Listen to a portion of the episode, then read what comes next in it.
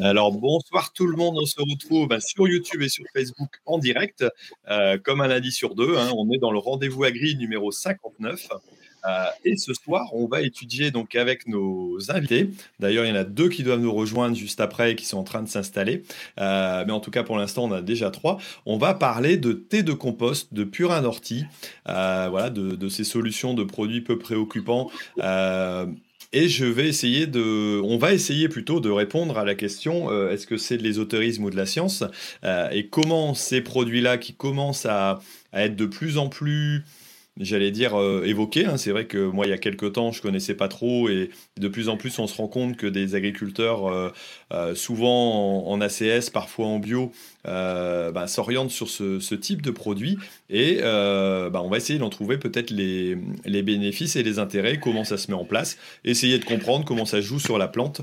Euh, voilà, donc c'est comme ça qu'on va essayer de voir ça. Alors, je vais déjà faire un petit coucou à mes invités. Alors, bonjour Gaëtan, on se présentera un petit peu après. bonjour. Voilà, ensuite on a Emeric aussi. bonjour Emeric. Bonjour. Euh, Jean-Charles, alors qui a fait le choix de ne pas se, montrer, voilà, parce qu'il préfère être discret. Donc, Salut euh, Thierry. Voilà, on verra pas son visage. Et on a Stéphane et Baptiste qui sont euh, en train de s'installer. Donc voilà, je pense que le temps je ne sais pas si la connexion est bonne d'ailleurs, on va voir ce que ça va donner. Mais euh, bah, en tout Bonsoir à tous, bah, on... vous entend. On vous entend. Alors on voit que la moitié de vos visages, mais pour l'instant ça va. ça ira peut-être un peu mieux juste après. Euh, voilà, alors je vais réintroduire l'émission. Euh, je vous rappelle qu'on est sur le rendez-vous agri, donc qui se passe en direct sur YouTube et sur Facebook à 21h. Mais vous pouvez retrouver bien entendu l'émission en podcast, donc enregistrée et sur toutes vos applications de podcast. Hein, si, vous, si vous en écoutez, n'hésitez pas. Euh, et donc, euh, bah, on fait ce, format-là, j'allais dire aussi avec des partenaires. Euh, donc, on va avoir Ternet comme d'habitude. Alors, je ne sais pas s'ils nous ont fait un article, j'ai pas eu le temps d'aller voir, mais ça, on verra avec Guillaume.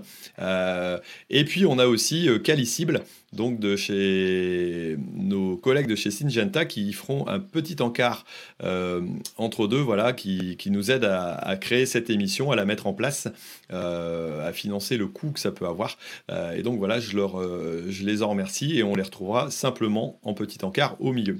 on a aussi des modérateurs, certainement, alors j'ai pas vu encore, mais si Kélian, il est présent, est-ce que Emilien sera là? Je sais pas, mais en tout cas, Kélian va nous permettre de vérifier qu'il n'y ait pas de message potentiellement trop gênant. Euh, après, on attend vos questions, on attend votre écoute et votre, votre retour, et, on pourra essayer de répondre à vos questions. Je crois qu'on a perdu Thierry. Juste après. Vous m'avez perdu. C'est bon, t'es de retour. Ah bon, ça a, été, ça a coupé un petit peu, peut-être. Oui. Euh, alors, voilà, donc euh, bah, je, vais, commencer un petit peu avec mes, invités. Alors, bah, je vais les prendre dans l'ordre où ils sont arrivés sur la plateforme, ça sera plus simple, euh, on va pas faire de jaloux. Euh, alors, je pense que c'était Gaëtan qui était le premier. voilà, bah, je, te laisse te présenter un petit peu et nous dire voilà ce que tu utilises comme voilà, thé de compost depuis combien de temps. et on verra un peu plus de détails par la suite. Euh, donc, euh, je, suis, je, suis, Gaëtan, Gaëtan de la Croix, agriculteur en Seine-Maritime, euh, sur une ferme de polyculture, culture industrielle, euh, légumes, lin, de terre, betterave, en agriculture bio. je fais partie du groupe Solanco, euh, donc, euh, que j'ai eu la chance de, de, découvrir il y a quelques temps en allant voir Jacques de Cols pour euh, l'écriture de mon bouquin, ouais, tout à fait. donc on s'était croisés ou on avait, on avait eu quelques-uns t'avaient croisé chez nous. Et je, je, me forme depuis 2-3 ans aux solutions un peu alternatives, de compost, régénération des sols, euh, préparation de diverses à, épandre sur les, cultures.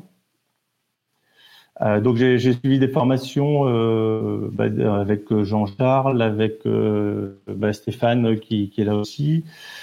et puis voilà, ça m'a mis un peu la puce à l'oreille et j'ai commencé par essayer l'été de compost, surtout sur les, sur les légumes. Et puis tout doucement aussi sur des cultures, sur du lin, sur des, et un peu sur les céréales. Euh, voilà, alors pour l'instant, j'utilise des thés, des, des, kits prêts à l'emploi, euh, que, que, je multiplie moi-même. Voilà. Ok, donc on va, on va voir un petit peu comment ça se fabrique, comment ça, ça se conçoit.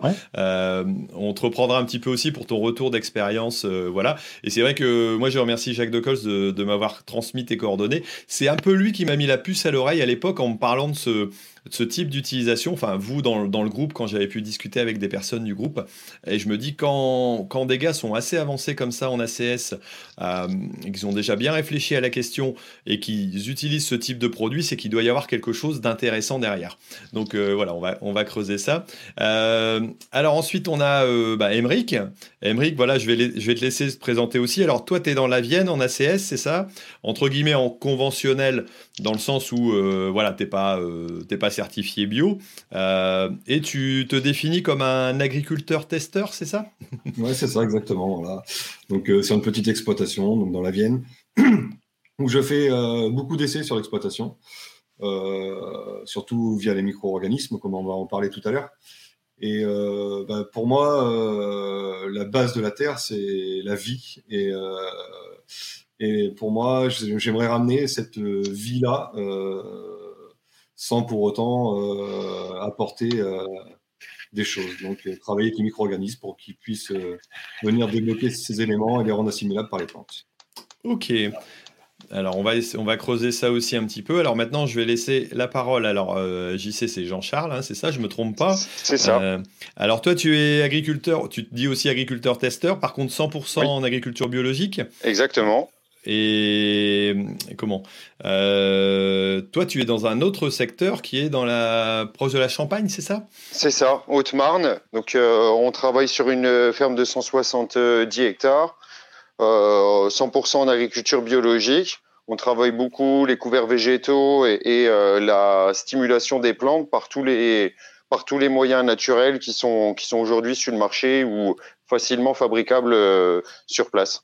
Et euh, bah, je suis également formateur en, sur ces, sur ces techniques-là et on, on, a monté plusieurs groupes autour de ces thématiques sur, euh, sur Internet pour s'entraider et faire des, des, essais sur des milliers d'exploitations et avoir des retours d'expérience euh, avec une vision plus large que celle de sa propre, sa propre ferme. Quoi. D'accord. Et puis on a euh, Stéphane Billan et puis Baptiste Maître, alors qu'ils sont derrière. Je ne sais pas, leur, coupe, leur micro est coupé pour l'instant et leur caméra.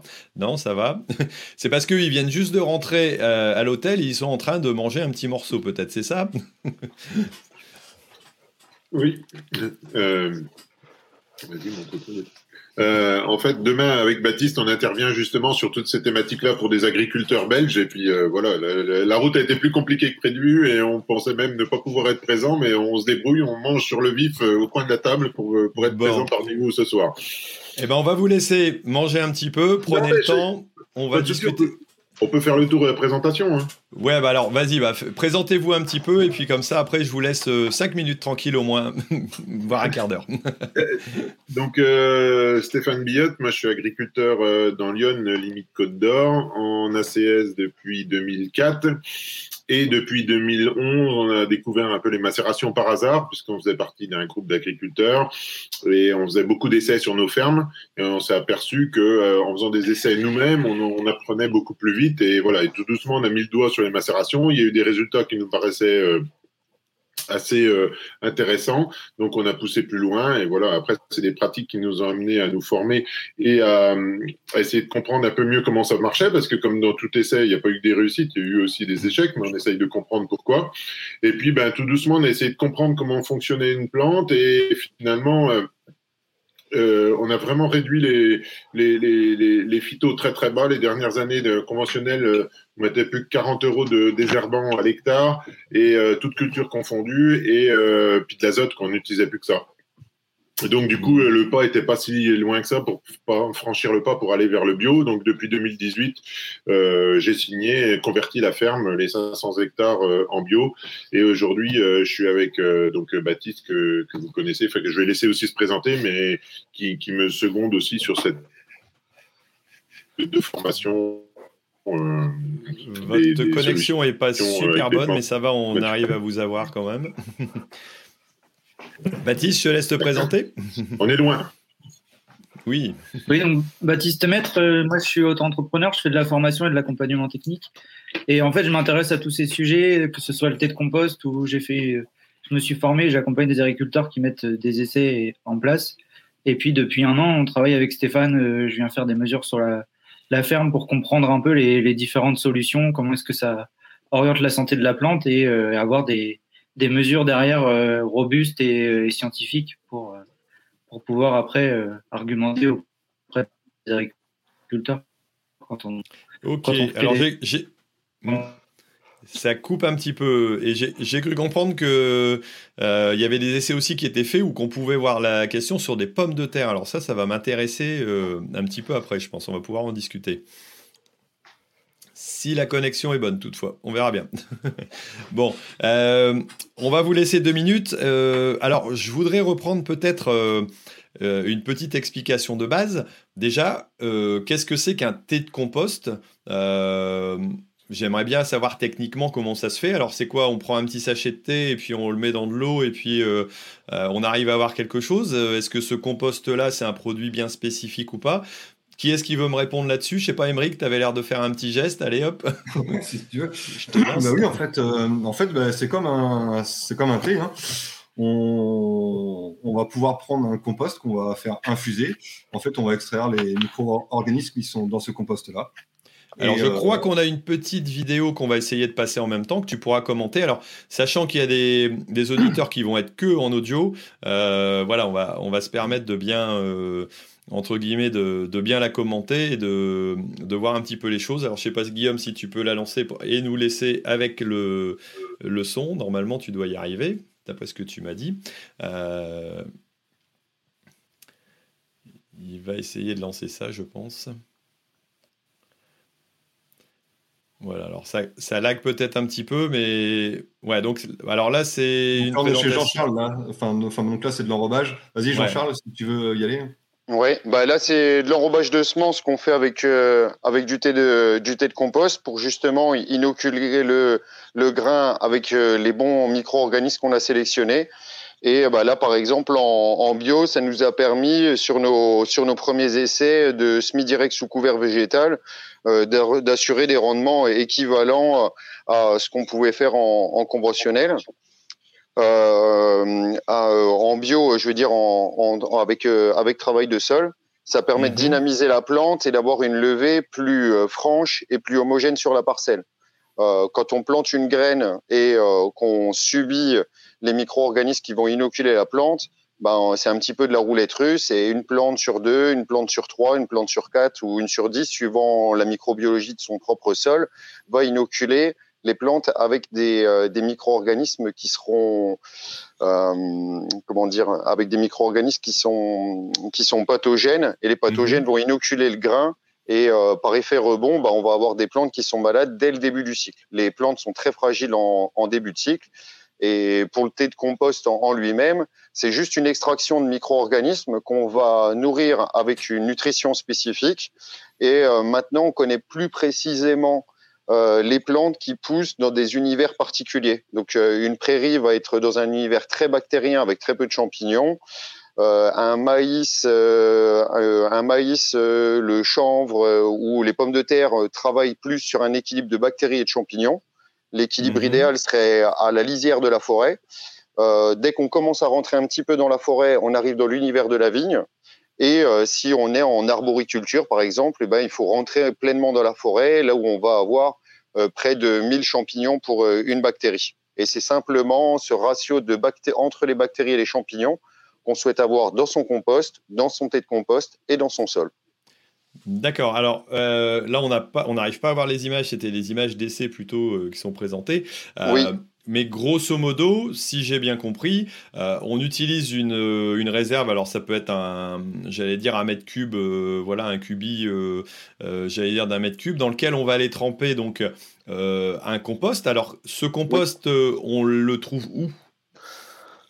Euh, comment dire? Là, on, a deux choix. Soit on, va chez des gens qui savent exactement élever des composts d'une manière particulière pour avoir euh, cet équilibre entre les bactéries et les champignons. Soit on, peut le soit on peut le réaliser soi-même en équilibrant euh, le C sur N du, des matériaux qu'on va apporter. Si on veut un compost bactérien, on va mettre que des matières vertes et très peu de matières ligneuses. Et si on veut un compost très fongique, on va être avec des feuilles de forêt, du bois, des pailles, des pailles lignifiées. Et là, on va avoir essentiellement des champignons qui vont se développer. Il faut juste que le compost lui-même soit élevé en aérobie. Euh, qu'on on aère le thé de compost et on doit utiliser des composts qui sont eux-mêmes euh, élevés en aérobie. D'accord. Alors, avec de l'oxygène. Avec de l'oxygène. Oui, voilà. Alors, moi, si je prends mon fumier de cheval que je fais composter, entre guillemets, euh, que j'utilise en, mélange parce que je le retourne, j'imagine qu'il va avoir une, certaine, euh, euh, j'allais dire une certaine contenance parce que c'est un, usage spécifique. Vous allez chercher peut-être de mélanger, comme vous disiez, avec des feuilles, des feuilles d'arbres, enfin voilà, de, forêt, peut-être des bouts de branches, je sais pas. Ou là, là, on en voit un exemple. voilà, ça ressemble vraiment à du compost. j'allais dire dans lequel il y, a pas mal de choses différentes, quoi. C'est ça, et on va vraiment avoir, euh, euh, du moins par exemple sur de la bouse de sur de la bouse de vache, il y a un, fumier qui est pas très riche en qui est pas très riche en, lignine ou en ou en paille. On va avoir de quelque chose de très bactérien, mais bien souvent euh, ton tas de fumier, il est euh, s'il n'est pas retourné régulièrement et s'il n'est pas mis euh, sur, euh, sur des plateformes qui peuvent aérer le, mélange, on va avoir beaucoup de zones d'anaérobie, donc beaucoup de, de potentiellement de substances pathogènes pour les plantes. D'accord. Donc j'allais dire pour réaliser quelque chose de correct, il faut déjà avoir un bon compost pour pouvoir faire un bon thé. Enfin, j'imagine que c'est comme dans du thé ou dans du café, si on infuse des mauvaises choses, on va jamais on va avoir quelque chose de potable quoi. Exactement, exactement, tu as tout compris. Ok, ok. Alors après, ben, là on voit un peu une image euh, voilà, que, Guillaume a trouvée sur YouTube. Donc euh, c'est tout simplement la présentation euh, d'une bassine dans laquelle on va tremper. Alors d'après ce que j'ai vu moi sur certaines images, il y a aussi l'oxygénation qui est possible, qui va peut-être permettre d'accélérer le processus ou d'améliorer le processus, c'est ça? Oui, oui, c'est le facteur, c'est le facteur déterminant. Mais vas-y, je te laisse, je te laisse expliquer ça, Emmerich. Ouais, ouais. Mais en fait, euh, euh, quand on va apporter de l'oxygène, on va plutôt orienter euh, ce compost-là, enfin, donc les bactéries qui sont dans ce compost. Tu vas pouvoir couper les images, hein, Guillaume. Sur, donc sur des bactéries aérobies et non pas anaérobies. Donc voilà. Donc c'est pour ça qu'il est important de savoir où est-ce qu'on veut le mettre, sur quelle plante on veut, on veut le mettre, pour pouvoir orienter votre thé de compost, en fait. D'accord. Donc ça veut dire que si je, je fais des céréales ou si je fais un légume, je ne vais pas utiliser les mêmes bases pour réaliser mon thé de compost. Exactement. D'accord. D'accord. Alors Gaëtan, toi tu me disais, euh, tu comment euh, si, si, je me rappelle bien, hein, tu conçois pas toi-même, tu utilises des produits que tu que tu fais venir ou alors tu fabriques toi-même? Alors euh, en fait, oui, moi j'achète des kits alors j'ai pas le niveau technique euh, de, des collègues là qui sont euh, qui sont autour de du, de YouTube.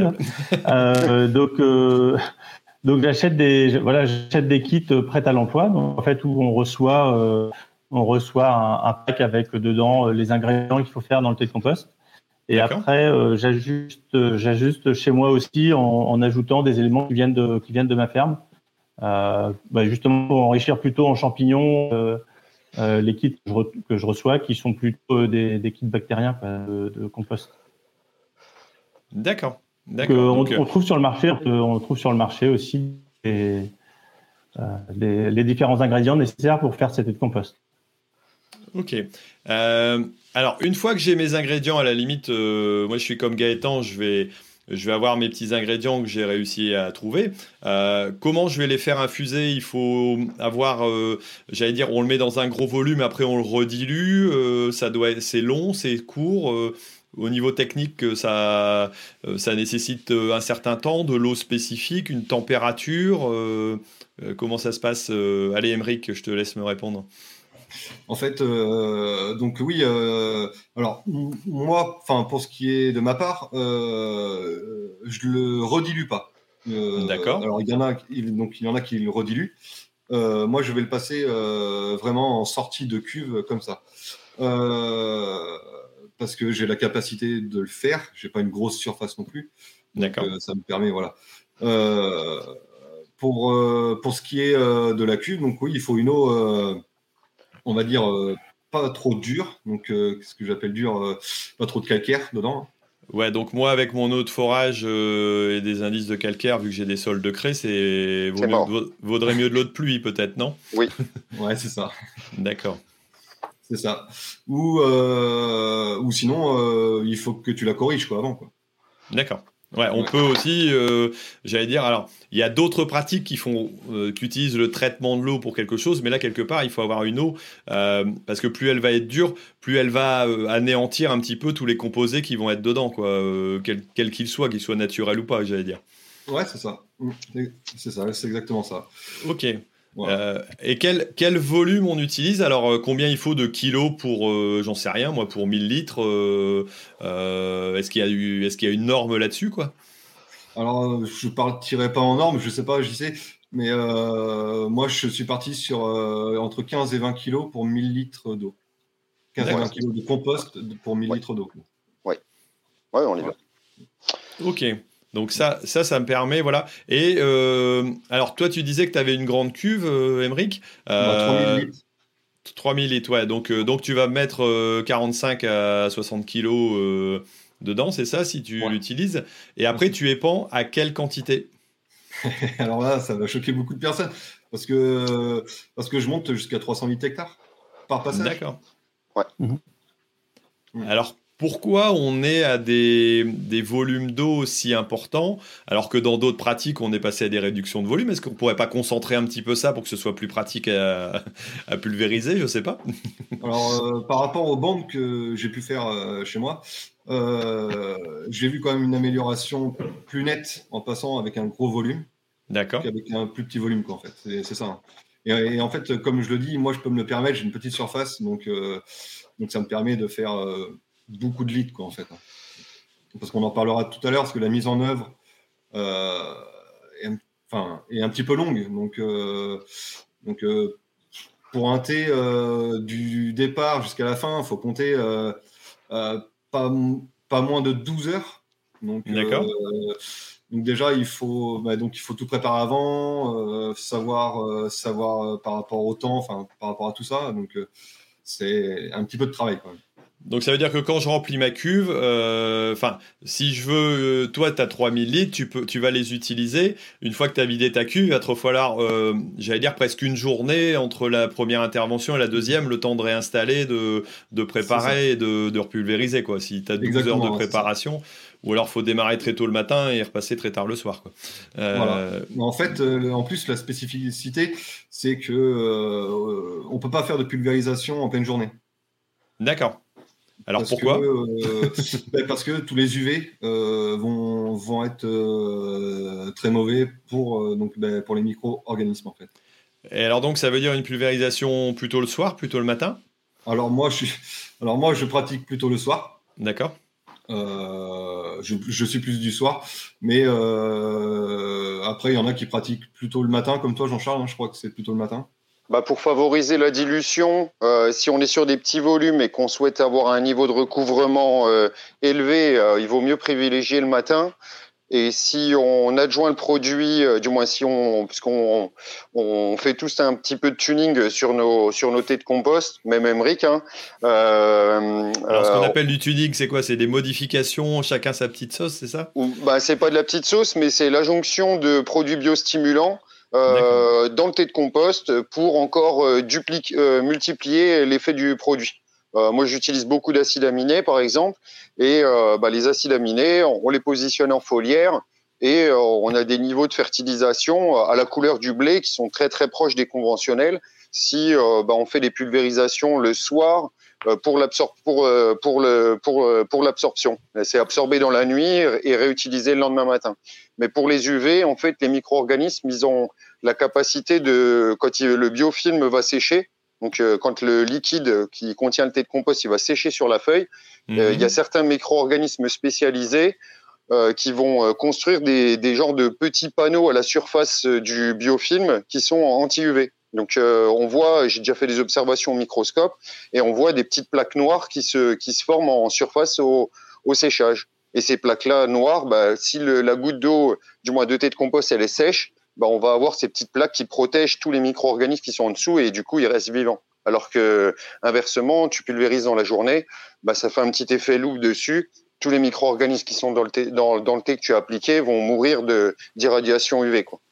D'accord. Ouais, donc, donc toi, tu pratiques peut-être ça un peu plus comme on le fait parfois en, en réduction de volume, donc plutôt le matin sur euh, une rosée ou tout au moins une plante qui est, qui est relativement fraîche.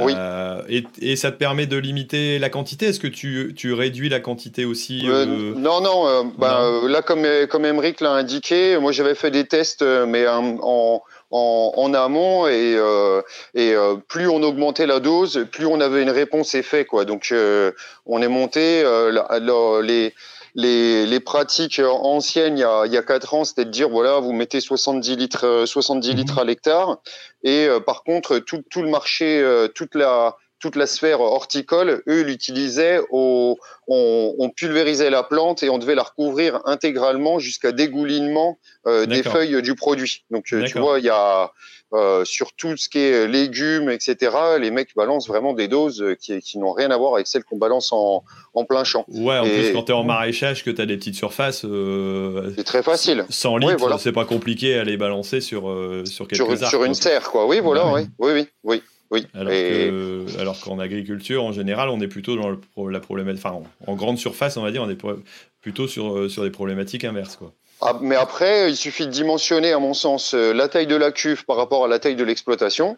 Et euh, en Australie, en Nouvelle-Zélande, là où, euh, où euh, certains agriculteurs au Canada, mais pas, ils sont pas très nombreux, eux sont passés aux, aux, très très grandes surfaces. Et bah, je suis une ferme en, en Australie, ils ont 15 000 hectares hein, et ils font ça sur les 15 000. Hein. Donc c'est pas. Et là, c'est quoi Ils ont ils ont racheté la piscine municipale pour le bah, préparer Non, non, mais là ils ont des énormes cuves de 10 000, 15 000, 10 000, 15 000 litres et puis ils y vont euh, ils y vont franco quoi. Hein, et puis avec des avec des gros gros pulvérisateurs. Moi, je suis avec un pulvé de 4000 4000 litres 36 mètres. Donc euh, j'en je suis je peux aller très vite pour pour appliquer les pour appliquer le produit quoi. Mmh, mmh. Et toi, c'est pareil, 300 litres hectare, c'est ça euh... C'est 200, 250. Mais 250. Emmerich, lui, va voir, euh, puisque euh, en discutant, et tu vois, ça c'est la force de l'open source, c'est euh, ben, en, en, en, discussion entre nous, on se dit, ah ben ouais, combien t'as essayé? Ben ouais, ben moi j'ai commencé de pousser le curseur, j'ai des super bonnes réponses. Puis Emmerich, il a été, je crois que même t'as fait 500 litres hectare euh, sur, voilà. Et, et tu vois clairement dans le champ que la microbiologie de la parcelle, là où euh, bah, il a fait moitié du pulvé à chaque coup, hein, si mes souvenirs sont bons. Ouais, ça, ouais. Voilà, et donc ben, tu vois clairement que sur la parcelle, moitié du pulvé, tout va bien, et on est passé sur un milieu aérobie, et euh, tu vois bien les plantes, euh, les plantes qui sont sorties du système, qui aiment bien l'anaérobiose, l'hydromorphisme, et euh, là où le pulvé est pas passé, ben, clairement, on retrouve, on retrouve le biotope, le, le biotope préféré des plantes anaérobie, et la culture qui rame. Comme le Rumex. Le Rumex est le meilleur, euh, meilleur, le meilleur exemple. Quoi. Ok, ok, ok. Euh, bon, on a parlé un petit peu de comment ça se, ça se fabriquait, comment ça se, euh, j'allais dire, ça s'épandait. Euh, J'aimerais bien en arriver aussi au, sujet un peu de notre question, c'est de dire, euh, oui, mais alors comment ça fonctionne sur une plante et pourquoi euh, on apporte ça? Alors, euh, quelque part, je sais qu'en agriculture de conservation, on évite de retourner le sol pour tout simplement éviter aussi de détruire tout ce qui est micro-organismes. On en a parlé tout à l'heure pour la pomme de terre. Quand on passe une butte de pommes de terre à la fraise, ben forcément, on, détruit, j'allais dire, le système racinaire, enfin tout, le système, j'allais dire, des, euh, champignons et, de ce système-là. Et là, on va faire ce qu'on a un peu, dans le sol naturellement, théoriquement, si on l'entretient de cette façon-là.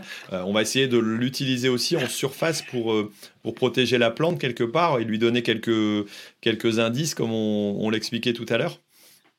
Euh, je ne sais pas qui est-ce qui peut répondre à ça.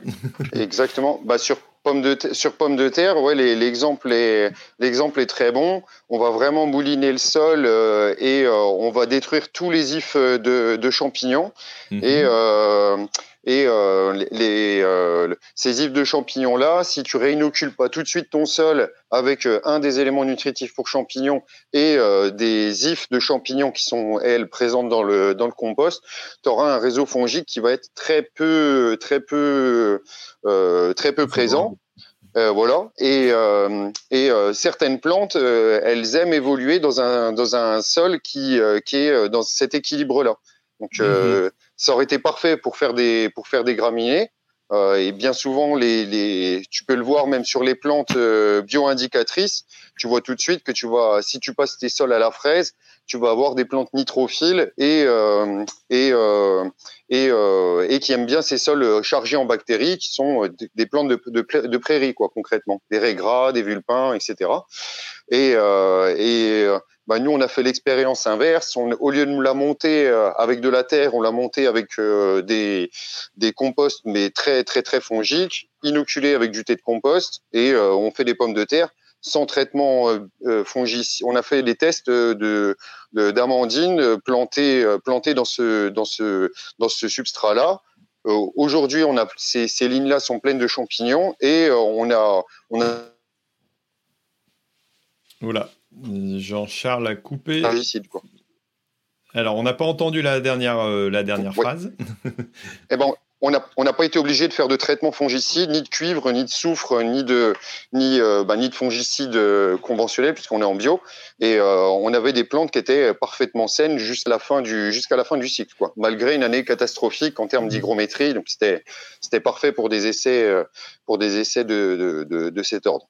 Alors ça, ça me paraît extraordinaire. Je, je vais, on va essayer d'en... Tu peut-être euh, peut des résultats sur ça, peut-être? Comment? Bah, euh, Je parle avec Baptiste, s'il est présent. Ah oui, oui. Mais euh, je sais qu'il a fait des, des, des choses là-dessus, des... par rapport à l'alimentation, non? C'est ça, Baptiste? Excuse-moi de, te déranger, de te couper. Ouais, je suis en pleine digestion, c'est pour ça. bon, on va le réveiller un petit peu quand même. Hein. On n'est pas là pour manger. on, a, tant pis. Hein. On a fait des essais de doses. Alors pour rassurer tout le monde, nous on n'est pas, on a eu des très bons résultats avec 50 litres hectare, donc euh, donc ça peut réagir. Alors on n'a pas le même procédé de de dynamisation du compost et euh, c'est un peu des, des, deux écoles qui qui s'opposent, mais en tout cas on a eu des, nous les meilleurs résultats. On a poussé les curseurs un peu comme vous et les meilleurs résultats c'est autour de 50 litres. Et après, on a fait des analyses de sève, on a essayé de comparer aussi avec des macérations, voir comment est-ce qu'on était équilibré. Et euh, ça, ça fera peut-être l'objet de du sujet d'après. On va peut-être finir sur le, le thé de compost, mais en tout cas, on a eu des bons résultats. Et, euh, nous, Alors, toi, en, pomme, en pomme de terre, tu as, tu as fait aussi des essais, c'est ça? Oui. On a fait des essais pour, euh, bah pour trouver la, la, dose qui était la plus adaptée, essayer de comprendre comment positionner le, le thé de compost en système conventionnel. Donc, euh, est-ce qu'il faut faire une, est-ce que si on fait une alternance euh, chimie, tête compost, chimie, tête compost, et du coup on divise par deux l'IFT, euh, c'est pertinent, on arrive à tenir la culture. Enfin, on a essayé plein de, enfin, j'ai suivi plein d'essais. D'accord. Aller dans ce sens, c'est pour voir un peu comment les curseurs réagissent. Et à chaque fois, on a utilisé, donc moi j'ai fait des mesures de, de Brix et de Redox et puis on a, on a alors Brix et Redox, euh, pour parler en français pour ceux qui nous écoutent. On a, analysé le taux de sucre dans la sève. Brix c'est le taux de sucre, hein, c'est ça? Et Redox c'est oxydoréduction. Et le Redox c'est l'oxydoréduction. Euh, c'est essayer de, de voir l'état de santé de la plante. En fait, chaque micro, chaque plante, chaque micro-organisme a un niveau Redox particulier. Et c'est voir toutes les applications, dans quel sens on amène la plante. Est-ce qu'on on l'aide à aller vers la bonne santé ou est-ce qu'au contraire on est dans une zone où on favorise les, les ravageurs? C'est un peu la prise de sang d'une plante euh, et son check-up en disant euh, voilà on a des on a des taux qui correspondent à des normes correctes euh, et si la plante est à certains niveaux ça veut dire qu'elle a souffert qu'elle a subi un stress et donc qu'elle est moins à même de se défendre par rapport aux mm. organismes extérieurs. Ouais, on utilise deux choses en fait. On utilise l'analyse de sève pour avoir un peu son son bilan sanguin pour savoir si il y a des carences ou s'il y a des excès, et on se rend compte que c'est souvent les excès qui sont plus préjudiciables que les carences. Et ensuite, on, regarde le redox, et le redox, ça donne, euh, donc c'est à chaque fois le pH plus le redox. On mesure les deux valeurs à chaque fois. En fait, on a une croix, et on sait positionner euh, si la plante, elle est dans une zone où elle est appétante pour les ravageurs, ou si au contraire, elle est dans une zone de bonne santé, et si finalement, elle, fonctionne bien. Euh, et on va chercher à l'optimiser. Donc ça nous, ça nous donne un curseur en fait pour savoir quelle, quelle solution j'utilise. D'accord. Est-ce que j'utilise plutôt un fongicide ou est-ce que j'utilise plutôt un, un, produit naturel? Ok, ouais, donc ça peut permettre d'avoir de. Ouais, et là, on, quelque part, on, on se base plus uniquement sur l'impression, on se base sur des faits réels, euh, sur mm. quelque chose qu'on peut mesurer, parce que euh, c'est vrai qu'on n'a pas forcément l'habitude, alors quand j'avais mis dans le titre un petit peu ésotérisme, c'est vrai qu'on n'a pas l'habitude de, voilà, de ce, genre de pratique. On se dit, oui, mais si entre guillemets ça se travaille au doigt mouillé, comment on, peut voir en fonction de la vitesse du mm. vent si ça va aller ou bien pas Là, il y a vraiment des éléments concrets qui permettent de dire, bah voilà, la plante va pouvoir le tolérer ou alors euh, non, il faut faire autre chose, quoi. Oui, c'est pour ça qu'on enfin, du coup, on a cherché à, utiliser plein d'indicateurs pour voir bah, comment la plante réagit, comment est-ce qu'on peut positionner aussi? Est-ce qu'il y a peut-être une alternance à trouver entre des, des, macérations et des têtes de compost Il y a sûrement quelque chose à, à faire là-dessus. Cette année, euh, l'année a été un peu compliquée. On n'a pas pu aller au bout de tous les essais, mais, euh, il y avait des pistes déjà intéressantes euh, avant qu'il y ait le feu. Si, si, si, on prend quelques exemples, comme les céréales par exemple, allez, on va commencer par ça, et puis on va peut-être parler de quelques, quelques autres cultures. Euh, alors, qu'est-ce qu'on va pouvoir se permettre? Alors, euh, voilà, ben, bien sûr, comme il y a des agriculteurs en bio, forcément, euh, il n'y a pas d'usage de, fongicides ou d'herbicides, mais on a bien vu que ces éléments-là permettaient de faire évoluer aussi l'exploitation vers, vers la bio. Alors ça va être quoi? Ça va être par exemple, on va ne plus traiter du tout en fongicide, euh, si on prend cette base-là, et voir en insecticide, euh, ou alors on va continuer peut-être, euh, tout au moins dans les essais, d'avoir un traitement et puis de, renforcer la plante sur un, sur un autre type d'activité? En fait, on raisonne à l'envers. L'objectif, c'est optimiser la bonne santé de la plante jusqu'à temps que je sois débordé. Enfin, s'il y a un aléa climatique et il fait couvert pendant 15 jours, Là, on aura beau mettre toutes les macérations, tous les thés de compost qu'on veut, ben, euh, la plante, elle va s'oxyder naturellement. L'oxydoréduction, ça permet de comprendre un peu les mécanismes de réponse de la plante. Et une fois qu'on a compris ça, ben, on ajuste les itinéraires techniques, mais on essaye d'optimiser dans un premier temps la, la, bonne santé de la plante. Ou je sais pas, euh, j'ai dû faire un, un désherbant en betterave, j'ai un peu, j'ai un peu tassé ma culture. Ben, comment est-ce que je fais pour l'aider à se détoxifier plus vite et euh, et repartir tout de suite dans la case de la bonne santé. D'accord, d'accord. Donc on va. Et, puis pour, pour, répondre, excusez-moi, euh, pour continuer, en fait, euh, là on garde dans la stratégie, si on arrive à, à garder la plante dans la, dans la case bonne santé, eh ben, tout se passe bien. Si on se fait déborder, ben, il reste toujours la solution de la chimie, mais là on utilise la chimie en, en secours et pas, et pas en programme. Euh, euh enfin, en utilisation programmée à, avance. On, on, garde ça en porte de secours. Il y a aussi les huiles essentielles euh, qui sont aussi une autre porte de secours pour, euh, pour corriger le milieu, corriger la plante, combattre un, un, un ravageur, euh, une maladie. Enfin, voilà, il y a des solutions naturelles. Euh, il, y, en a plein. Je ne sais pas si on aura le temps de toutes les évoquer ce soir. Mais, je ne pense pas parce qu'on va pas, pas, passer deux heures, mais je pense qu'il y, y, a pas mal de choses intéressantes là-dessus. Ouais. Alors, moi, si je reprends un petit peu sur ma culture, voilà, de, de blé, donc je vais d'abord essayer de développer la culture, de l'entretenir, de vérifier qu'elle se porte bien et de la, pousser, j'allais dire, dans, ses qualités. On va, on va entretenir un, athlète quelque part euh, en bonne santé, mais en lui mettant des produits naturels et pas du, dopant. Euh, et essayer de, le garder, euh, j'allais dire, le plus résistant possible aux agresseurs extérieurs. voilà, et donc comment sur un blé je vais pratiquer? Ça va être plutôt qu'un fongicide. Je pense que c'est du préventif, donc on doit démarrer peut-être un peu plus tôt, non Comme on le fait. Euh, voilà, je sais pas. Euh, euh, je sais pas, soit Emeric, soit, soit Gaëtan, de me dire un peu comment vous pratiquez sur une céréale, par exemple. Ah, ben, en fait, moi, enfin, j'interviens déjà sortie d'hiver.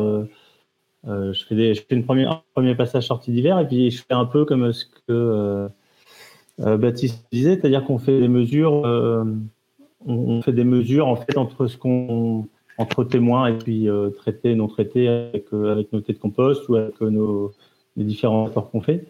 Et on regarde un peu comment ça réagit, comment le plante réagit. Alors moi, je fais, surtout avec des, juste des mesures de bricks parce que pour moi, ça me semble plus simple à mettre en place.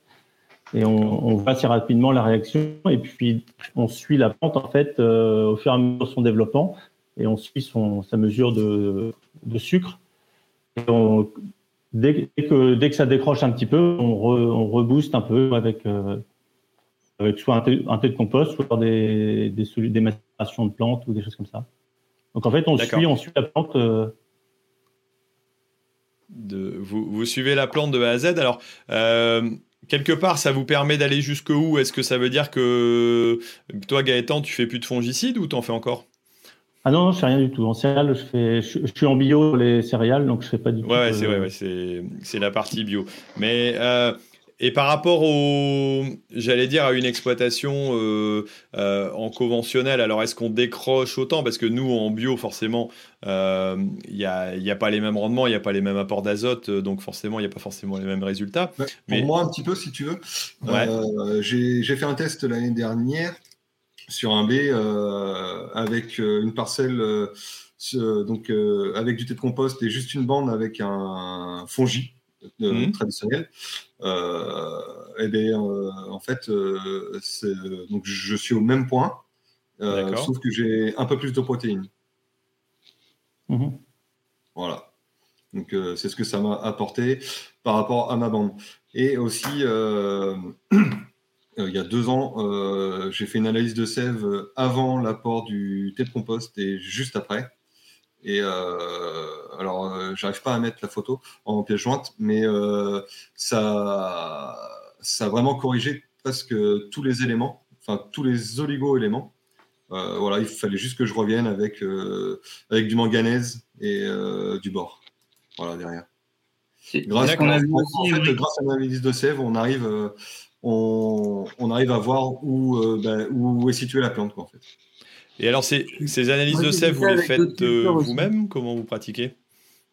Ah Non, non, non. Euh, donc, euh, on prélève les feuilles au champ et mhm. on, les envoie dans un laboratoire. Et eux qui pratiquent ces analyses-là, et puis ils nous les retournent. C'est assez rapide. En, en 10 jours, on a les résultats.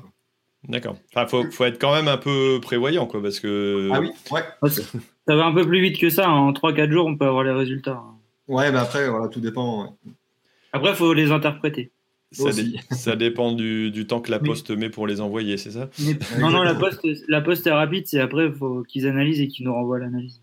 Mais je confirme, on a vu, j'ai vu les mêmes résultats que Emmerich. Euh, avec le thé de compost, on vient équilibrer la, la, la, nutrition de la plante et on a une plante mieux équilibrée au niveau d'un point de vue nutrition.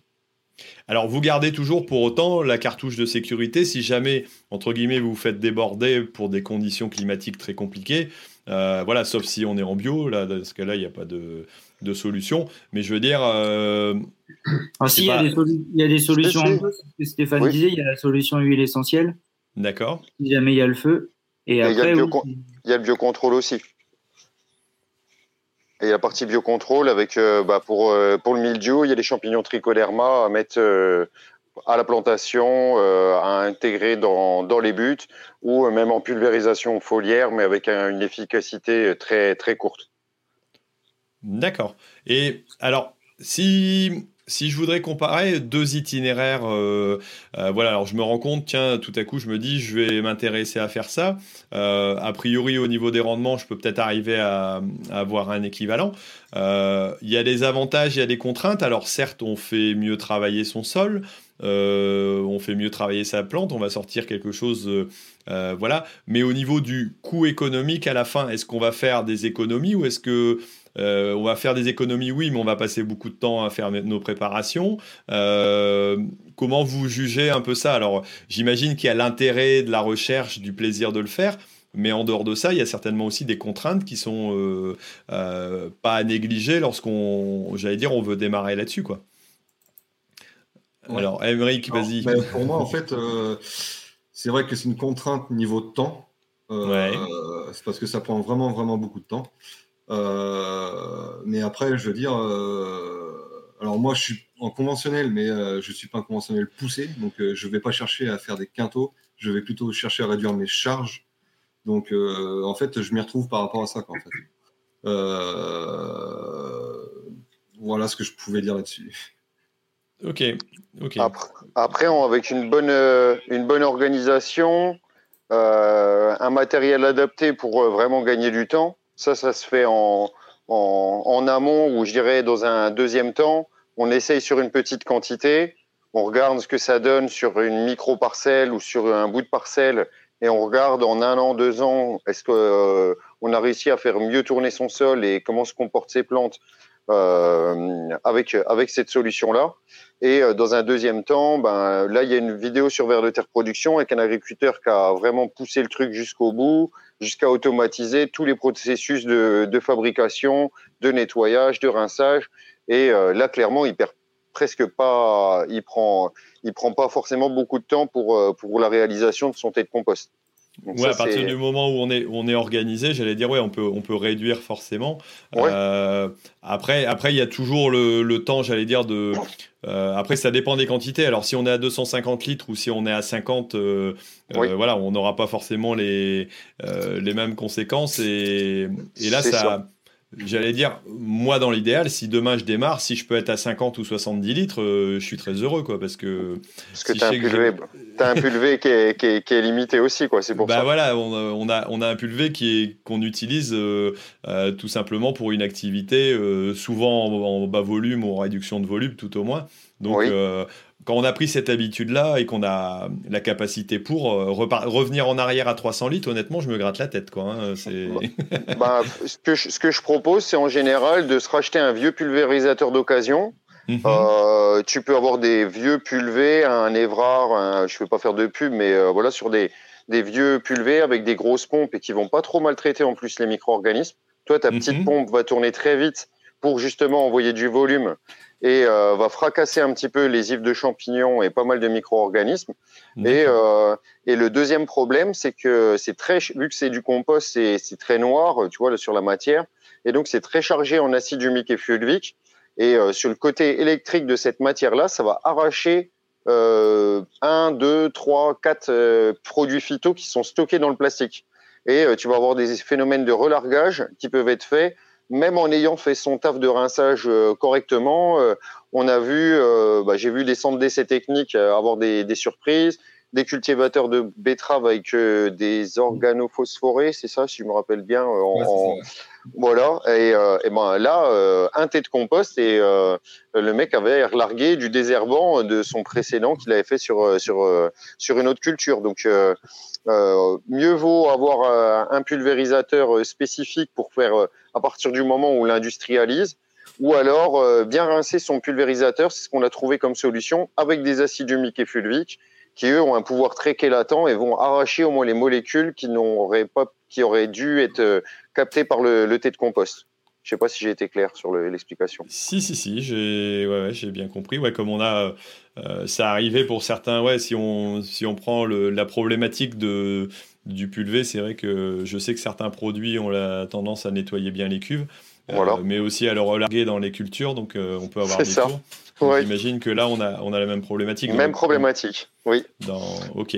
Alors, on va, on va reprendre quelques questions et puis je vais vous, vous poser un cas d'école peut-être pour moi après, parce que euh, comme je suis producteur de poireaux maintenant et qui sont bio, bah, j'aimerais bien savoir comment je vais pouvoir à la limite essayer de mettre en route quelque chose comme ça. Si demain je veux faire un petit essai. Mais avant, on va faire notre petite pause donc tout simplement pour euh, nos partenaires qui nous accompagnent sur le, rendez-vous agri. Euh, et puis on essaiera de répondre aussi s'il y a des questions d'auditeurs. Alors il y a quelques auditeurs qui s'intéressent un petit peu au, sujet. Donc on verra un petit peu si vous avez des questions. N'hésitez pas à les mettre dans, euh, voilà, sur YouTube ou sur Facebook. Il y a plus de monde sur YouTube, j'ai l'impression. Quoi que non, il y en a un peu des deux côtés. Donc voilà. N'hésitez pas à lancer vos questions dès maintenant. Euh, et nous, on va tout simplement, alors on va aller voir peut-être le, petit article de, Ternet, notre partenaire qui, nous met en avant. Euh, voilà, je ne sais pas si Guillaume l'a trouvé. Chez Kélian avait lancé le, lien, voilà. Euh, et donc un petit coucou à nos amis de chez Ternet qui nous mettent en avant sur le sujet du rendez-vous agri. voilà, bah, c'est sorti aujourd'hui, ce matin à 9h39. Euh, et je ne sais pas s'il y a eu des questions, des remarques. Si, apparemment, il y en a quelques-unes. Euh, je vais essayer d'aller euh, d'aller jeter un œil un petit peu après pendant que vous répondrez à ma question et voir un petit peu voilà ce qui, est, ce qui a été dit et voir vos réactions par rapport à ça. et puis on a aussi donc Calicible, notre partenaire aussi. donc là on va lancer le petit générique.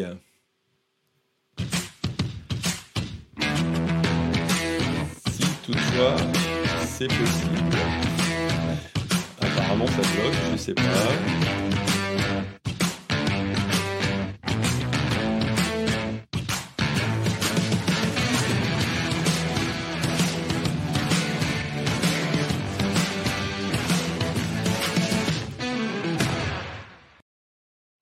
Alors donc c'est tout simplement nos amis de chez Syngenta qui nous voilà qui mettent en avant ce calicible étant donné qu'il y a des herbicides euh, euh, voilà sur lesquels il faut il faut se méfier par rapport aux, problèmes de pollution diffuse par rapport aux problèmes de euh, d'évaporation dans l'environnement. Donc n'hésitez pas à aller voir cette application si vous utilisez certains herbicides.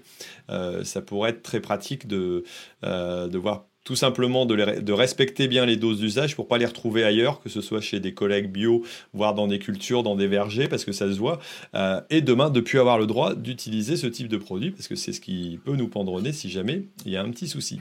Voilà. Euh, alors maintenant, je sais pas qui est-ce qui va pouvoir me répondre, mais voilà, demain, j'ai des, des poireaux qui sont plantés. Alors c'est pareil, quand on plante des poireaux, on retourne bien le sol, hein, parce qu'il faut qu'ils soient bien travaillés, bien fins.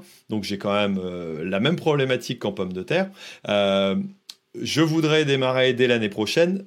Quelle devrait être, j'allais dire, ma façon de faire pour arriver à euh, rentrer dans une démarche un peu plus, j'allais dire, proactive avec, avec ces thés de compost, entre autres? Est-ce que je dois pulvériser sur le sol quelque chose lors d'un mélange? Est-ce que je dois le faire quand la, quand le plan est arrivé Est-ce que ça va être un peu plus tard? Alors peut-être que vous connaissez, c'est pas pile poil cette culture, mais en tout cas, comment généralement on peut essayer de démarrer euh, j'allais dire une activité sur, un, sur une parcelle ou sur un essai pour, euh, se tester à ce type de pratique? Alors, euh, je sais pas, sais peut-être? Déjà, dans un premier temps, il faut que tu saches quel est l'univers préférentiel du poireau.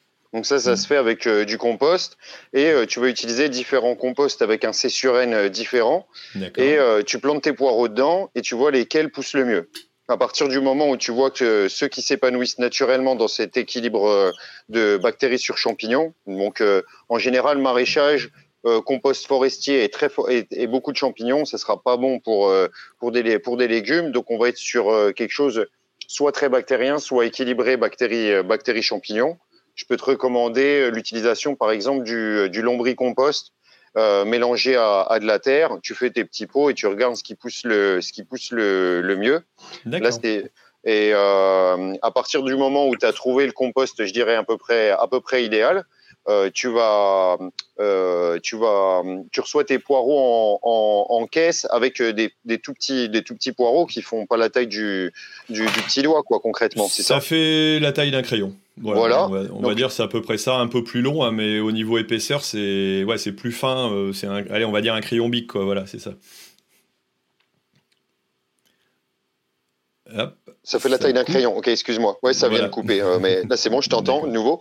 Euh, là, tu peux prendre un tes caisses de poireaux et les plonger directement dans du thé de compost, plutôt que de les laisser s'inoculer avec l'air et avec tout ce qui peut leur tomber dessus, les pauvres. voir les, les, pathogènes de ton de ton producteur de plants. Là, tu peux déjà inoculer l'ensemble du poireau euh, la tête et les feuilles euh, et, les, racines dans cette solution de micro-organismes. Ça va permettre de vous coloniser l'ensemble du, l'ensemble du racinaire et pourquoi pas y adjoindre, comme je te disais euh, tout à l'heure, euh, une partie biostimulante qui va elle vraiment doper la doper la plante dès le dès le semis et lui mettre une petite dose de une petite dose micronutritive pour euh, avoir un départ départ franc de la culture. D'accord. Est-ce que je peux traiter le sol par exemple? Est-ce que je peux ah si, si j'ai la possibilité de, de, mettre un petit jet devant le, la plantation et puis hop ah, d'aller Là c'est parfait. Là c'est parfait. Si as, si tu inocules la plante plus euh, l'arrêt de semis, euh, là tu vas aussi, euh, je dirais, contaminer avec des bons micro-organismes toute la partie de la, de la rhizosphère et pourquoi pas la partie de surface où bah, tu vas avoir du splash qui peut t'envoyer des pathogènes. Et bah, par exemple, le lombricompost, il a un effet de prise de contrôle du, du, du milieu. Donc euh, souvent, quand il y a des applications qui sont faites comme ça, euh, cette microbiologie-là va être, va être plutôt une adverse de la microbiologie locale. Et euh, ce qu'on cherche avec le thé de compost, c'est inoculer le sol avec les bons micro-organismes pour euh, remplacer euh, les, les, anciens qu'on qu'on avait. Moi, je, nous, à notre conversion en bio, on avait surtout pas beaucoup de champignons, beaucoup de bactéries, et les pathogènes spécialisés de nos cultures. Quoi. On était un seulement triennal et forcément, bah, colza, on avait tous ces, ces pathogènes-là. Et toi, si tu fais beaucoup de poireaux, ben, tu as forcément eu des feuilles de poireaux contaminées et dans ton sol, tu as aussi ces, ces éléments-là. Alors, pour l'instant, on est en terre vierge vu que c'est les premières années de production, mais forcément, on aura un retour euh, euh, un jour. Euh, d'accord. Et ensuite, alors, dans la culture, je vais le faire aussi de façon régulière. On imagine de faire des passages plus ou moins réguliers sur, au moment de la production pour, pour continuer à. Voilà, c'est. C'est quoi les délais qu'on considère nécessaires? Alors, ce sera peut-être avec une analyse aussi pour vérifier l'état de ma plante? Alors, moi, je, je, le, je pratique une application régulière. En maraîchage, euh, vraiment bio, bio-intensif, euh, on, est, on est sur une application tous les 15 jours. Et, euh, et on, va, on, va, on va appliquer. Ah, je crois que ça a dû couper. Vous m'entendez toujours? Tout va bien. Ok, ok. Et donc on va avoir une application régulière et surtout juste après les pluies. Et si on a le, on a le on a le, tu sais, tu peux avoir, euh, bah pour certains sports de champignons, le mildiou, c'est 5 jours d'hygrométrie à tant de degrés, etc. Donc, mhm. euh, si tu sais que tu vas rentrer dans cette phase-là et que les sports de champignons risquent de se multiplier, tu peux avoir une application de tête compost au milieu euh, de, du, du, cycle de développement du champignon. Et là, bah, c'est, c'est, c'est c'est un petit peu la stratégie du plein. On va remplir le milieu plutôt que de laisser le milieu vierge où le champignon va pouvoir se, se développer et se répandre. Mmh, d'accord. en gros, euh, la, la, stratégie fongicide, c'est faire le vide du milieu. On tue tout le monde comme ça, plus de problème. Et nous, on fait l'inverse avec le thé de compost. On remplit le milieu avec euh, les micro-organismes qu'on considère comme, euh, comme positifs ou avec lesquels on a des bons résultats. Et euh, de cette manière, le pathogène arrive dans un milieu qui est déjà pris et avec des micro-organismes qui font des symbioses avec la plante, donc ils n'ont pas trop intérêt qu'un pathogène détruise leur, euh, leur, euh, leur symbiose. Quoi. Et c'est un peu ce mode-là qui se met en place. Dans nos essais, on a vu la même chose aussi, nous, euh, sur céréales, avec les macérations et les enrobages. On a vu que des fois, dans des zones, enfin, ou sur des semences, ou sur des parcelles où il y avait déjà du, des, des, pathogènes, et ben, quand on enrichit et qu'on ensemence euh, comme ça avec, euh, avec des bonnes bactéries, des bons micro-organismes, et ben, les pathogènes s'expriment beaucoup moins. Quoi. Quand on a fait des tests de germination sur des semences qui, pouvaient être infectées, ben, la nature a horreur du vide et le, le pathogène, euh, faut pas lutter contre, mais il faut, si on arrive à prendre la place, ben, il a moins de raison d'être et il a moins de, chances de s'exprimer aussi. Quoi. Et ça, ça s'est vérifié. On a des essais euh, dans ce sens-là aussi.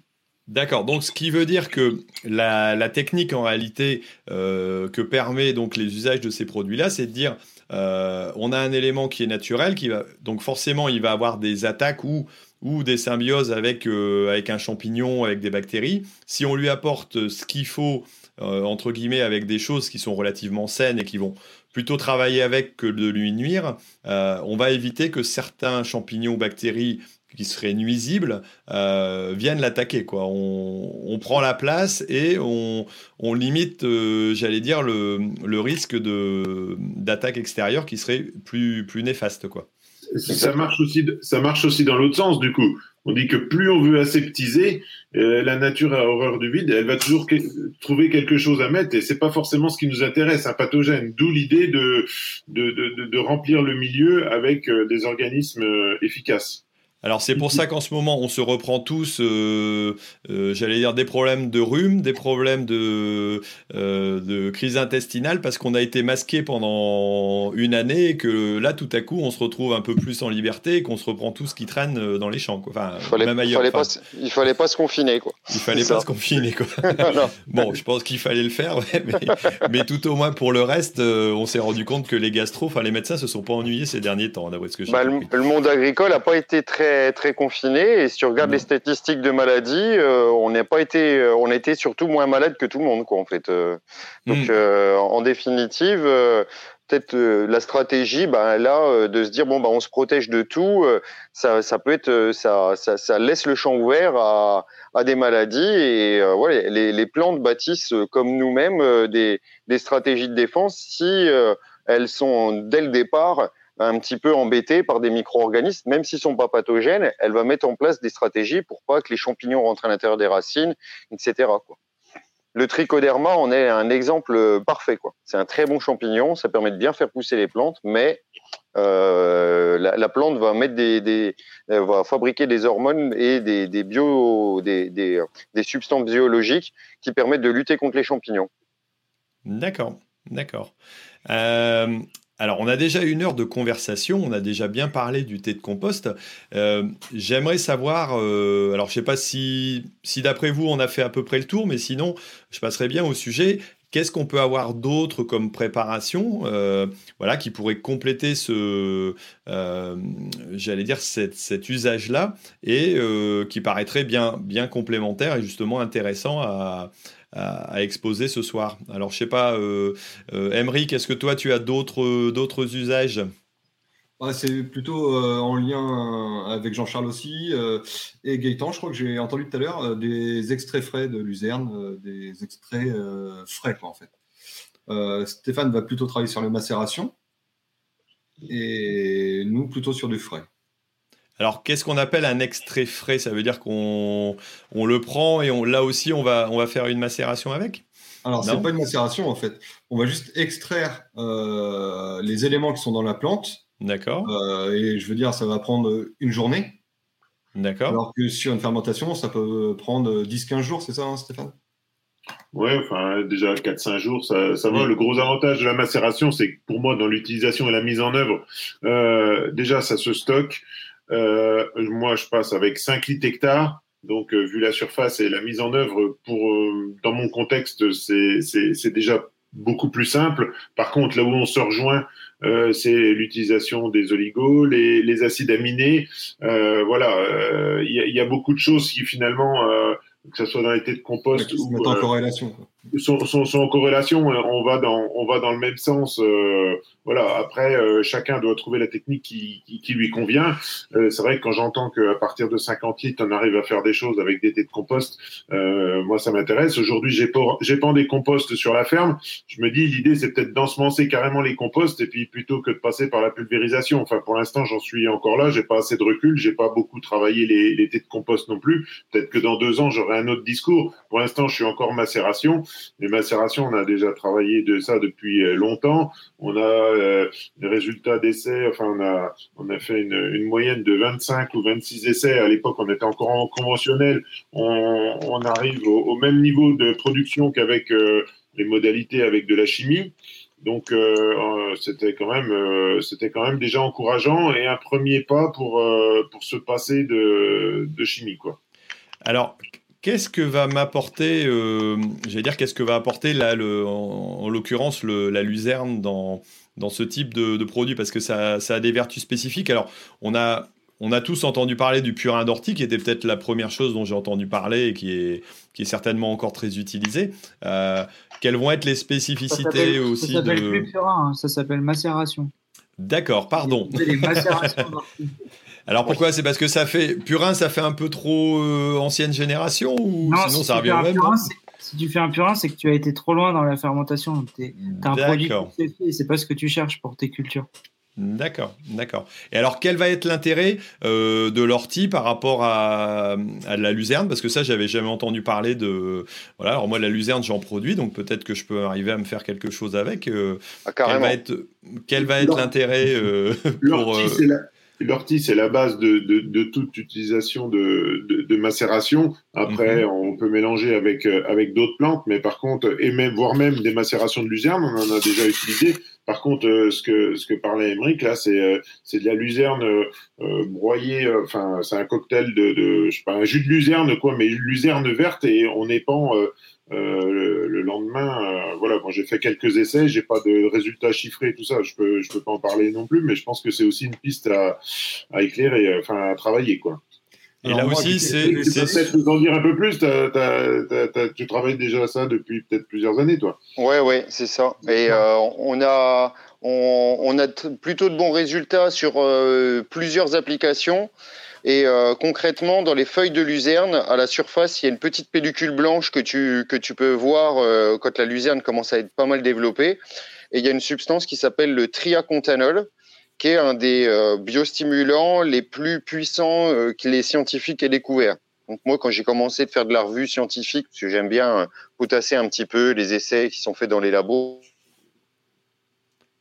Ah, ça y est, on a une petite productivité était les, les niveaux de productivité de la du, avec du triacontanol étaient vraiment impressionnants. on arrivait sur des plantes qui doublaient de taille avec quelques microgrammes de triacontanol par appliqué sur la sur la plante. Donc on fait un extrait frais.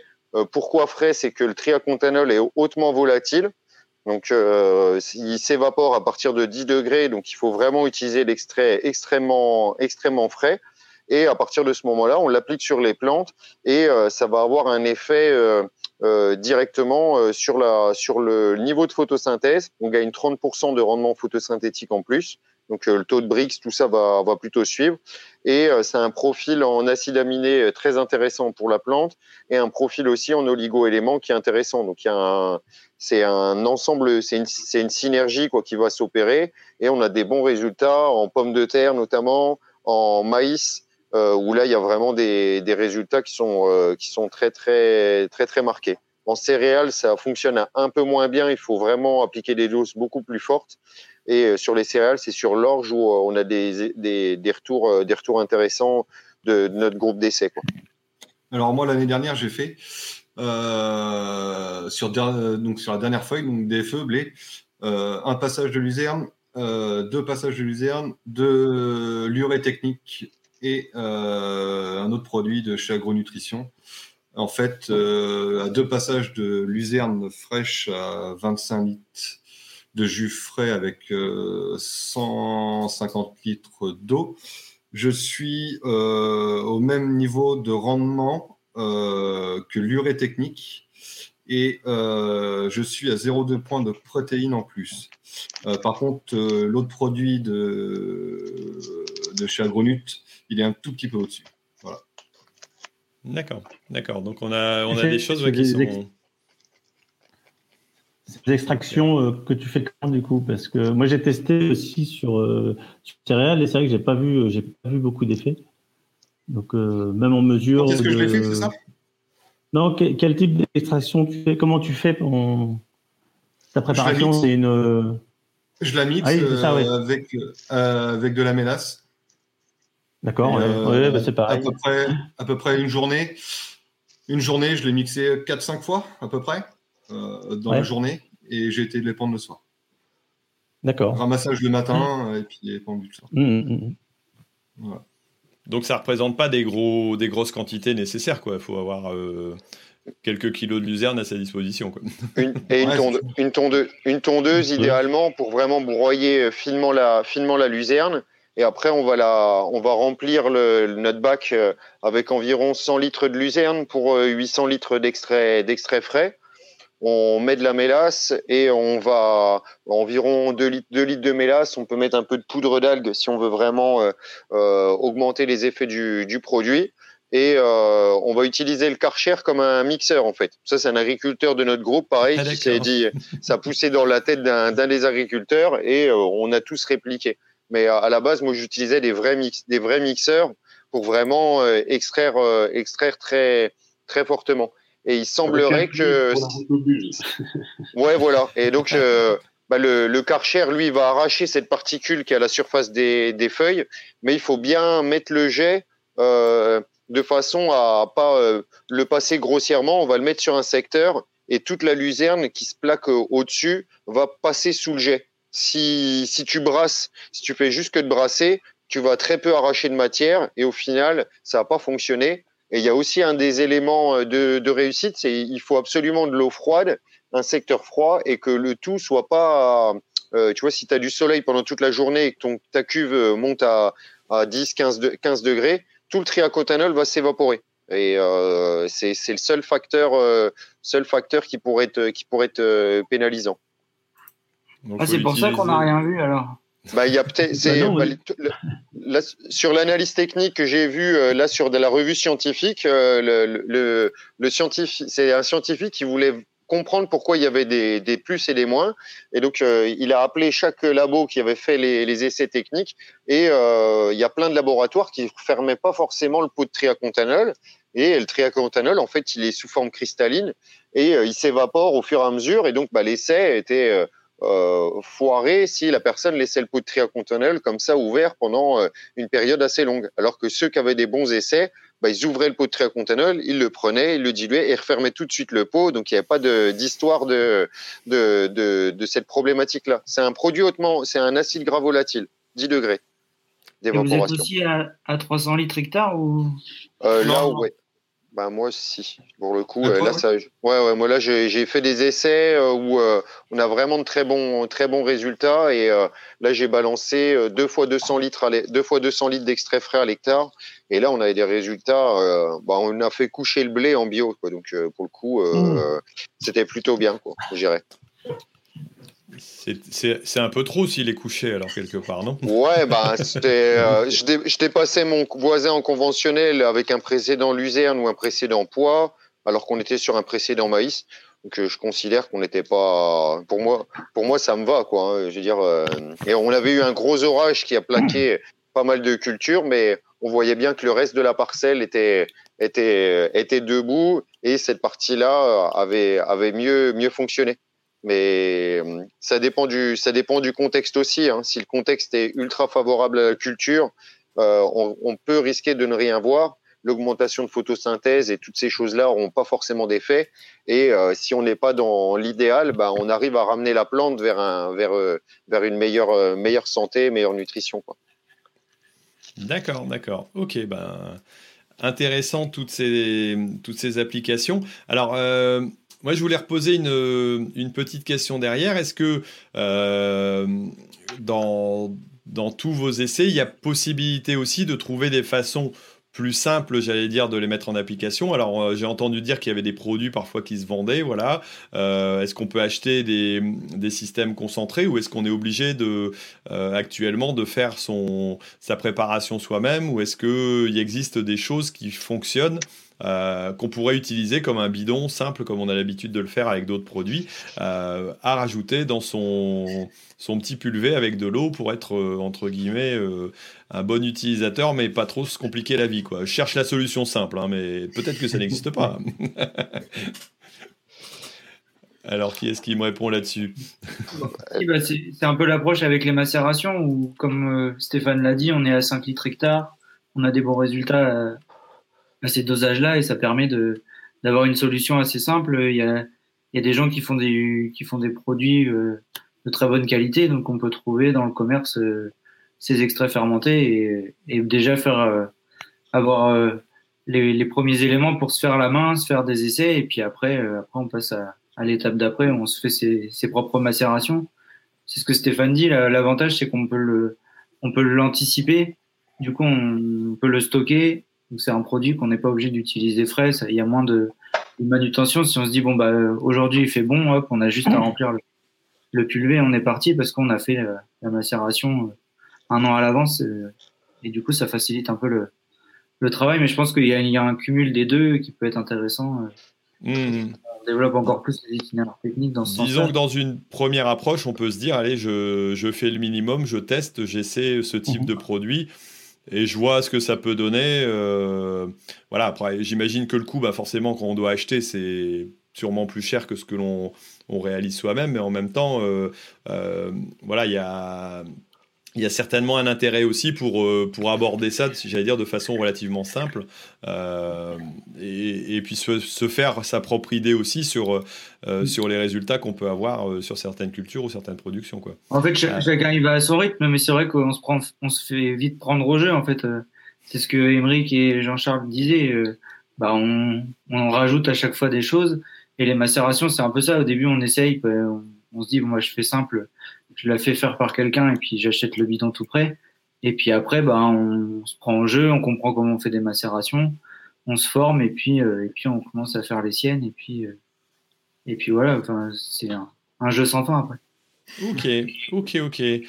Euh, bon, alors, nous, si on parle de jeux sans fin, nous, on va peut-être arrêter quand même notre conversation. Ça fait une heure et quart qu'on est en train de, papoter. Euh, alors, ce que je vais vous demander, c'est euh, de nous dire un petit peu où est-ce qu'on peut vous retrouver, hein, éventuellement sur les réseaux sociaux ou autres. où est-ce qu'on peut vous contacter? Ceux qui seraient intéressés voilà, pour découvrir ce type de, euh, j'allais dire, ce, type de pratique, euh, voilà, peuvent, peuvent peut-être euh, vous contacter quelque part. Alors, je vais prendre Gaëtan. Je sais qu'a priori, il n'y a pas de réseau, a priori, pas de réseau particulier, si ce n'est celui de, de, la production de la ferme, non, c'est ça? Oui, alors, oui, moi, je vends mes produits. Mais non, je suis pas du tout sur les réseaux sociaux sur ces sujets-là. Euh, après, nous, avec notre groupe, on communique pas mal. Avec euh, Solanco, on communique pas mal sur tout ce qu'on fait. Euh, il y a des gars qui sont assez pointus aussi dans le groupe. voilà, on distribue pas mal d'informations et puis on, on est tous ouverts à la discussion, donc il n'y a aucun souci. Quoi. Après, je sais pas, je sais que vous aviez un Facebook, mais s'il est aussi à jour que la dernière fois que je l'ai vu, euh, ça doit pas être ça. Donc, mais en tout cas, il y a moyen de vous retrouver. Donc, dans le pays de Co, Solanco. Voilà. Ah, notre, Facebook sur l'enco, non, il est pas très très vivant, non. Il est pas très très vivant, non. C'est ce que m'avait dit euh, euh, Jacques. Euh, a priori, c'était pas. Si vous aviez des bonnes qualités au niveau de communication entre vous, au niveau réseaux sociaux, c'était pas encore ça. Bon, à, améliorer, on va dire. bon, merci, merci Gaëtan de voilà pour euh, pour ton explication. Euh, toi, si on veut te retrouver, je crois que tu as une page Facebook, c'est ça? Ouais, c'est ça. J'ai une page euh, Facebook euh, Sadem Sadem. Après, s'il y en a qui veulent discuter, ben ouais, ben, donc on passera par donc par Facebook d'abord, et puis après, s'il y en a qui sont donc ben, de ma région, qui veulent venir voir, moi il n'y a pas de souci. Hein peuvent venir. Donc euh, voilà. Après, j'ai pas de, j'ai pas de page spéciale quoi. Euh. Ok. Ok, ok. Ben, merci en tout cas. Euh, et donc, Sabem Sabem pour retrouver. je pense que les liens seront dans la description. Je les mettrai juste après. Jean-Charles, dis-nous si jamais on veut se, se, former, il y a possibilité aussi. Qu'est-ce que, qu'est-ce que vous proposez? Alors Jean-Charles, on l'a perdu. Ah, excuse-moi, oui, c'est bon.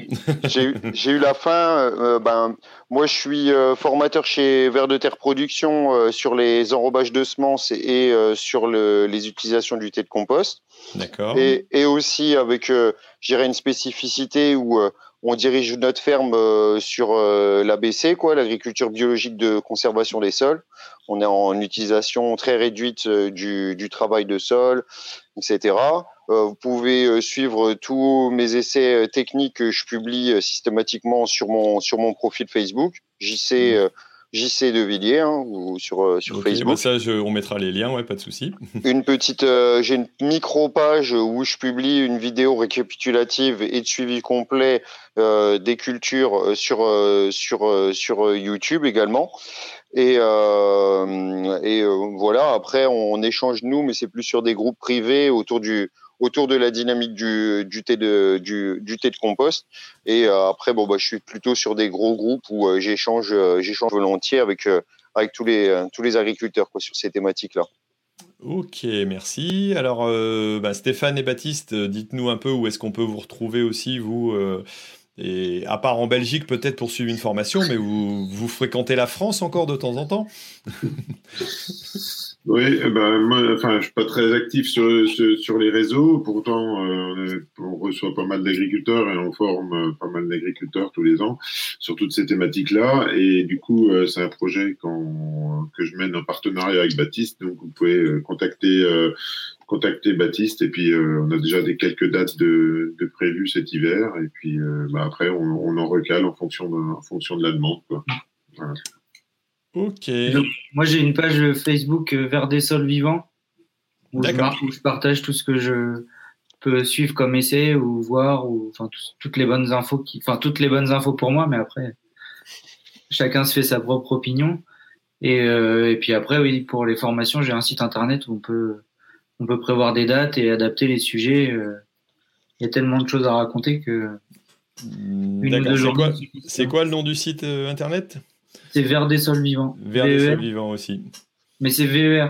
Il y a un petit jeu de mots avec le ver de terre parce que. Je me posais la, question aussi, d'accord. J'arrive à l'agroécologie par le ver de terre et après on rajoute des cordes à son arc et j'en arrive aux macérations avec Stéphane aujourd'hui. Ok, eh ben, très bien. Ben, merci, pour, euh, merci pour votre participation. Merci à tous euh, d'avoir regardé. Alors j'ai un petit message d'Alex de la Vienne qui dit Moi ça va, je suis pas trop loin de chez Emric. Euh, coucou Alex et, bonjour à toi. Et puis bonjour à, merci à tous ceux qui nous ont suivis voilà, sur ce sujet qui vont nous suivre euh, donc sur le, podcast, n'hésitez pas si vous allez sur le podcast à mettre un petit commentaire et à partager. Et puis dites-le autour de vous si l'émission vous a plu, n'hésitez pas à le, dire, à le partager, parce que c'est comme ça aussi que ça fonctionne, au bouche à l'oreille. J'allais dire au bouche à bouche, mais non, je pense pas. Euh, vaut mieux du, bouche à oreille, ça ira mieux. Et euh, voilà. Et puis il y a, y a Kélian qui a partagé aussi en lien sur YouTube la page de Vert des sols vivants. Voilà. Et bah, merci à vous euh, euh, donc de nous avoir accompagnés pendant cette émission. Euh, bah, nous, on va rester quelques minutes en ligne derrière, mais on va passer les génériques de fin pour tout le monde. voilà, et merci. Et à dans 15 jours donc pour un nouveau rendez-vous agri. Et puis, toujours sur la chaîne YouTube aussi, vous pouvez me retrouver. Et sur les réseaux sociaux, comme d'habitude. Allez, bonsoir à tout le monde. Merci. Et bonsoir,